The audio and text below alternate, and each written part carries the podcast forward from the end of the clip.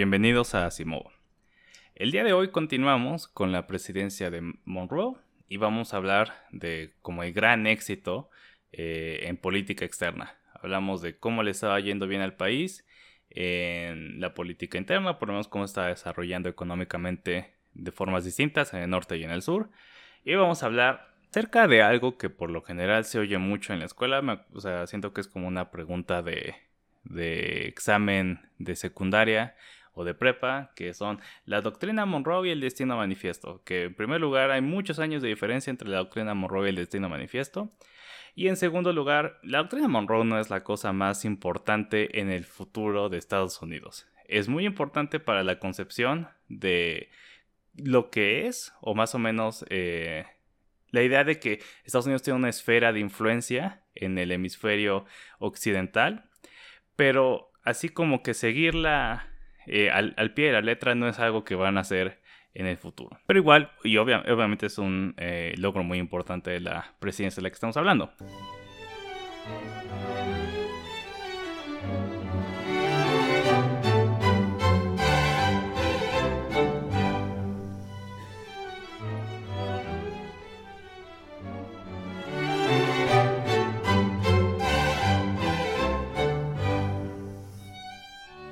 La doctrina Monroe surge en un contexto de expansión y también de tratar de lidiar con naciones europeas. ¿De acuerdo? Y el punto importante, el punto geográfico importante, va a ser Florida y la relación de Estados Unidos con España.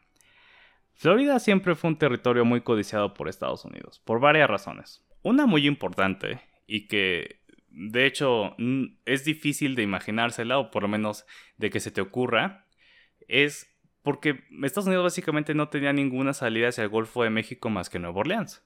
Texas, y estamos de nuevo, últimos años de la década de 1810. México no va a ser independiente hasta el 21. Entonces, España es dueña de Texas y es dueña de Florida, la península, pero también es dueña de Florida de Occidental, que es básicamente como que la parte sur de lo que hoy en día son Mississippi y Alabama. Ya Madison había logrado como cortarle un pedacito a Florida Occidental, pero seguía siendo muy necesario tener más territorio dentro de Florida, porque había muchos ríos que desembocaban hasta ese lugar. Y de nuevo, los ríos eran las carreteras de ese, de entonces. Entonces, para poder transportar mercancía, uno necesitaba llevarla a través de un río hasta el mar y, y ya, ¿no? Desembocando en el Golfo de México, uno se podía mover al Atlántico y a los mercados externos. Y es como chistoso, ¿no? Pensar en Estados Unidos como literalmente ahí apretado entre dos territorios españoles y que su única salida al Golfo de México fuera eh, Luisiana, Nueva Orleans, ¿no? Como que yo siento que hoy en día, y con justa razón se puede pensar que Estados Unidos quiere más de lo que necesita, pero aquí de verdad los entiendo. Obviamente quería más tierra, y de nuevo, estamos muy en el pasado. Entonces, nadie tiene así como satélites o capacidad de saber qué tipo de suelo hay más allá. Si uno se movía al oeste y se encontraba esta tierra negra mágica que permitía crecer algodón como si fuera la cosa más fácil del mundo, pues uno podía imaginarse que eso es lo que seguía. Y de hecho no, de hecho se acaba muy rápido ese cinturón negro y de hecho tampoco hay en Florida, Florida es un pantano, pero pues nadie sabe en realidad. Y lo que quiere la gente es más tierra para tener eh, oportunidad de irse y a lo mejor hacer una fortuna o ser autosuficiente, lo que sea que uno esté buscando. Pero está muy seguro, estás muy seguro de que lo vas a encontrar en ese lugar que tiene alguien más y no tú. Y finalmente, y esta es la razón más macabra, eh, Florida se había convertido como en un oasis para los llamados seminoles, o a los que los estadounidenses llamaban seminoles, que eran eh, nativos americanos y negros, esclavos, escapados, que habían eh, llegado a Florida. seminoles es una, un pueblo eh, originario, no sé si así le digan los estadounidenses, pero es un pueblo nativo de Estados Unidos, eh, o bueno, que estaba en el territorio de lo que hoy en día es Estados Unidos, pero eh, se les llamó así a todos precisamente porque pues todos eran el enemigo, ¿no? O más bien a alguien que quería subir a matar o a recapturar. Ahora, entiendo o supongo que es fácil entender qué estaba pasando con la población negra que estaba escapando hacia Florida. Eh, respecto a la población nativa es bastante más complicado. Había gente que pues había, había peleado contra Estados Unidos en la guerra de 1812. Había gente que estaba oponiéndose a ser este, desplazada y había gente que simplemente habían sacado de ahí, de donde vivían. De hecho, eso lo comenté en el episodio pasado, que eh, eh, Jackson mismo estuvo permitiendo que la gente se asentara donde todavía no le tocaba en principio, porque ahí estaban eh, otras naciones. Pero la gente, eh, los seminoles, se van a vivir a la frontera, ¿no? Entre España y Estados Unidos. Y obviamente es una receta para el desastre, porque desde la, desde la seguridad de estar en territorio español, pero en la frontera, esta gente puede pensar en cómo atacar a Estados Unidos o cómo tratar de empujarlos de regreso a donde, de donde vean originalmente o simplemente tomar venganza. incluso si no estuvieran haciendo nada, a los gringos no les gustaba tenerlos ahí. Medio anacrónico porque pues, todavía no son gringos, pero ya para no estar diciendo estadounidenses cien mil veces, a veces lo voy a decir así. Entonces hay un caso muy específico de todo un pueblo que fue totalmente destruido no porque hubieran hecho algo particularmente malicioso o en contra de Estados Unidos, sino porque simplemente estaba en un lugar que se había ya designado, sin su aprobación, que iba a ser designado para asentamientos blancos. Entonces, eh, ¿y dónde? ¿Quién creen que fue el que eh, propuso este tratado? Más bien, eh, forzó este tratado en las naciones nativas. Pues sí, Andrew Jackson, el llamado Tratado del Fuerte Jackson, que los fuertes en ese entonces eran como súper importantes, eran de posiciones defensibles que se construían en medio de una guerra o que se construían como para proteger lugares, para proteger fronteras o para asegurar que existe este control de un territorio. Toda esta gente que había sido desplazada y que estaba viviendo en la frontera, eh, no voy a meterme en detalles porque es un rollazo, pero básicamente ataca a gringos y lo hace desde el lado de la frontera española. no, están viviendo ahí en la frontera, eh, como tratando de regresar, viendo así eh, con odio a los gringos, viendo cómo está su tierra de ese lado. Pero el problema es que su contraataque lo hacen del lado de, la del lado de España. Entonces, eh, pues, se hace conflicto internacional necesariamente. Era una receta para el desastre. Entonces, el presidente Monroe manda una expedición para buscar retribución, ¿no? A cargo de un güey que no nos va a importar en lo absoluto, porque el protagonista va a ser a quien manda después, Andrew Jackson, para tomar control de las acciones en Florida como eh, segundo al mando. Ahora, eh, enviar a Jackson, hombre de acción, héroe de la guerra de 1812, enviaba un mensaje porque era como un brillante general, ¿no? Pero también, y esto lo sabían, eh, Monroe y la gente del gobierno, Jackson era famoso por desobedecer órdenes. Y pues esto les va a servir en el futuro cercano. Ahora, en lo personal, más allá de su experiencia militar, personalmente Jackson odiaba lo que estaba pasando esta idea de que los seminoles estaban encontrando refugio en España, los quería sacar de ahí y hacerlos pagar por lo que estaban haciendo. Y lo que sucede a continuación es como un juego de dimes y diretes de que le dijimos bien eh, qué es lo que tenía que hacer y a quién no tenía que atacar, no estamos seguros. Eh, pues en principio él debería de saber porque son las instrucciones que le dimos al primero que mandamos, entonces pues ya no hay que decirle otra vez que no ataque posiciones españolas, bla, bla, bla. El gobierno de Monroe se logró distanciar de lo que está a punto de pasar. Andrew Jackson decide que la única forma de que esto se arregle es que los españoles como que pongan orden en, su casa y expulsen a los seminoles y que expliquen qué onda, ¿no? Con, lo del ataque a los gringos que hicieron estos eh, nativos que en venganza. Entonces dice, mientras ellos no puedan hacerlo, yo voy a tomar Florida, voy a tomar eh, el territorio y pues ya que eh, tengan suficientes tropas o lo que sea que necesiten, podemos hablar. Literalmente capturó Pensacola, que era la capital de Florida Occidental, y en el proceso mató a dos británicos que estaban peleando, o sea, estaban viviendo ahí, estaban peleando por el otro lado. No eran como que la gente más importante del mundo, pero tampoco era poca cosa matar a dos ciudadanos británicos así porque sí. De hecho hizo dos juicios super espurios, eh, apresurados, en los que se, dictó la sentencia y se llevaron a cabo las ejecuciones. Y no, no perdió el tiempo porque sabía que en un juicio de verdad eh, probablemente no los hubieran matado.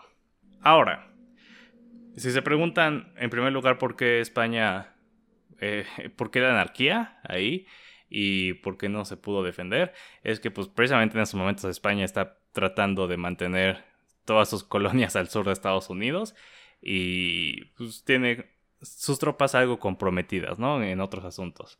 Y en segundo lugar porque eh, pues, se puso a hacer su desastre como el demonio de Tasmania este Andrew Jackson en Florida sin que le dijeran que se detuviera y es porque pues las noticias tardaban muchísimo en moverse en ese entonces la información viajaba tan rápido como un caballo básicamente como un barco pero los informes de qué estaba pasando se tardaban muchísimo en llegar pero cuando llegaron obviamente todo el gobierno de Monroe se escandalizó públicamente estaban repudiando las acciones de Old Hickory como se conocía el general para ya no seguir diciendo el nombre 50.000 veces.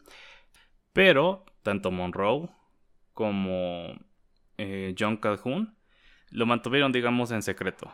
Eh, no, ellos en particular nunca hicieron pública su, posición, aunque se sabe en cartas que no desaparecieron, a pesar de que decía que esta carta tenía que ser quemada, eh, que ellos no estaban de acuerdo con lo que estaba pasando, aunque Tal vez no fuera del todo malo, pero tampoco eso puede ser público. Henry Clay, que a pesar de que no era del gobierno, también estaba enojado por lo que estaba pasando. Y no solo estaba enojado porque le parecía que era una acción del gobierno de Monroe a quien odiaba, sino porque en realidad le parecía una barbaridad. en el Congreso presentó varias mociones que pedían que se condenaran las acciones de Jackson que buscaban prevenir que algo así volviera a pasar. Por ejemplo, que el Congreso tuviera que aprobar que el ejército entrara dentro de otro país.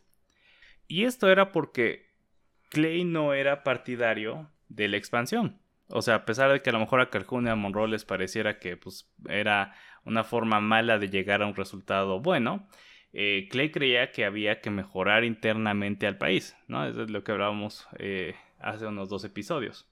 Además, él estaba bastante consciente, como probablemente mucha gente estaba aunque no lo aceptara, que el problema original era la forma en la que los nativos habían sido tratados, y sobre todo después del Tratado de Fuerte Jackson, donde se, se agandallaron muchos territorios, y decía, pues esto en realidad es problema de cómo los expulsamos y cómo les tratamos. John Quincy Adams fue la excepción en el gobierno de Monroe. Él fue el único que no estaba horrorizado y de hecho estaba de acuerdo con Jackson en que los españoles no podían poner orden en Florida, entonces tenía que entrar eh, Estados Unidos y creía que todo lo que estaba haciendo era una herramienta útil y legítima para presionar a los españoles a negociar. Y él de hecho fue más allá de, eh, de, apoyar a Jackson, sino que también le puso la culpa directamente a los españoles. Y eventualmente, con el paso del tiempo, las cosas le salieron tanto a Adams como a Jackson. ¿Por qué? Pues porque tenían razón. España no estaba en posición de hacer nada eh, más que negociar. A los británicos no les importaba la vida de dos soldados que ni siquiera eran ingleses, eran escoceses, eh, tanto como para detener la exportación de montonales de algodón que estaban utilizando para su industria textil. Y la gente, en general, la gente común, veía con buenos ojos lo que estaba haciendo Jackson. De nuevo, estaba consiguiéndoles tierras donde podrían irse a vivir. Y regresó a Washington como un héroe. Pero una vez resuelta la guerra, va la diplomacia. Y aquí es donde entra y donde brilla eh, John Quincy Adams. Se negocia el tratado Onis-Adams con España, en la que no solo logra conseguir Florida Occidental, sino que también todo lo, llamado Florida del Este, que es la península, ¿no? Entonces, yay, Estados Unidos tiene un pene. Adams también quería Texas, pero aquí fue donde España se puso más firme. Y además, Monroe no quería agregar demasiado territorio al sur porque podía crear una crisis seccional, ¿no? Porque, pues sí, como que se hacían los que no, pero sí sabían que la división entre norte y sur era, eh, era algo que podía explotar. Pero algo también súper importante fue que se acordó cuál era la frontera norte de Alta California, ¿no? Básicamente hasta donde llegaba eh, España, eh, el virreinato de la Nueva España se acordó que fuera el paralelo 42, que hoy en día también es la frontera de California. Si uno hoy en día ve un mapa así de extensión territorial del Imperio Español, o del Imperio Británico, o del Imperio Ruso, o de Estados Unidos, en ese entonces, en 1810 y tantos o veintitantos, pues las cosas están muy definidas, ¿no? Pero en ese entonces las fronteras eh, o más bien hasta dónde llegaba un territorio y dónde estaba el otro era mucho más difuso. Y era importante que una nación demarcara hasta dónde llegaba para que entonces otra pudiera reclamar una región que no había reclamado ese lugar, ¿no? Entonces, California era como hasta dónde iba a llegar España y todo de arriba estaba a estar peleado entre Rusia, Estados Unidos y Gran Bretaña.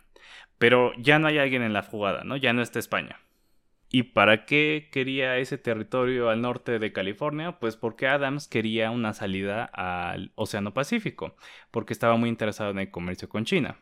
Entonces ahí está el tratado Nice-Adams, súper importante para la historia de Estados Unidos.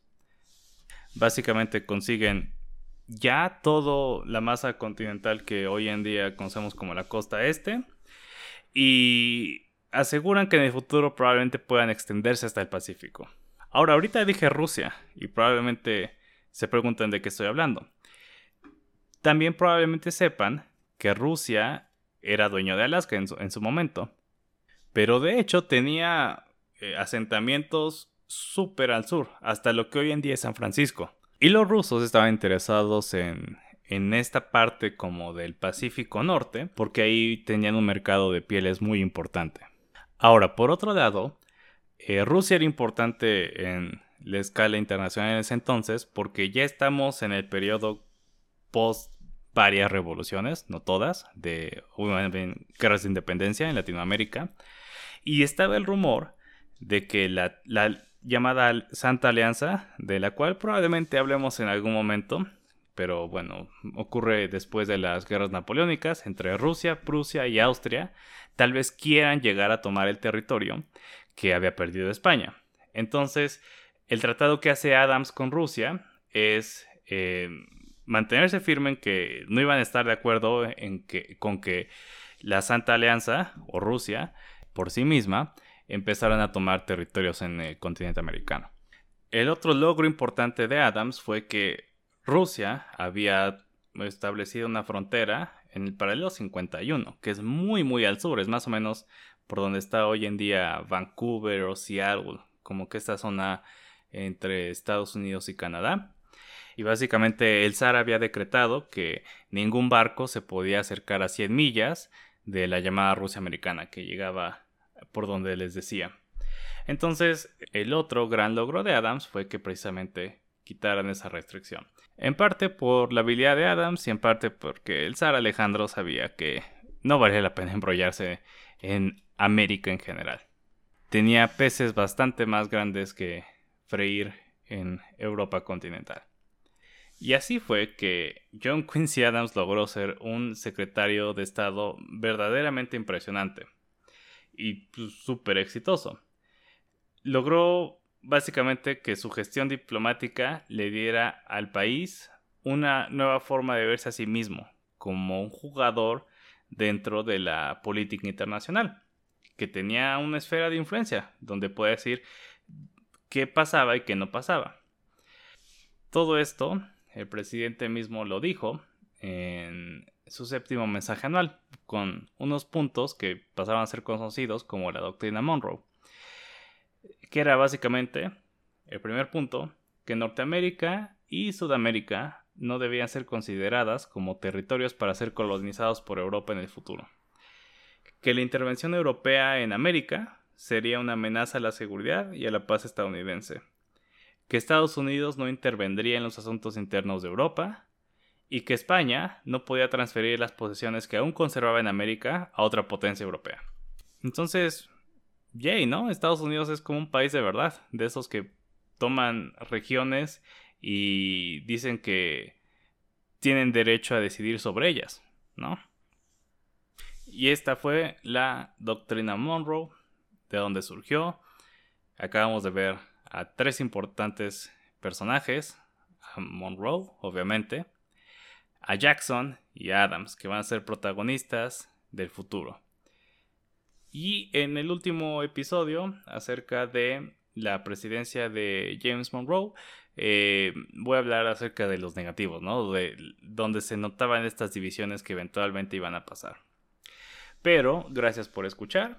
Espero que les haya gustado. Si tienen eh, alguna eh, sugerencia o quieren corregir algo o tienen alguna pregunta, pueden hacerlo a través del correo asimovopodcast.gmail.com y también pueden encontrar el programa a través de las redes sociales, Instagram, Facebook y Twitter como Asimovo Podcast. Gracias por escuchar.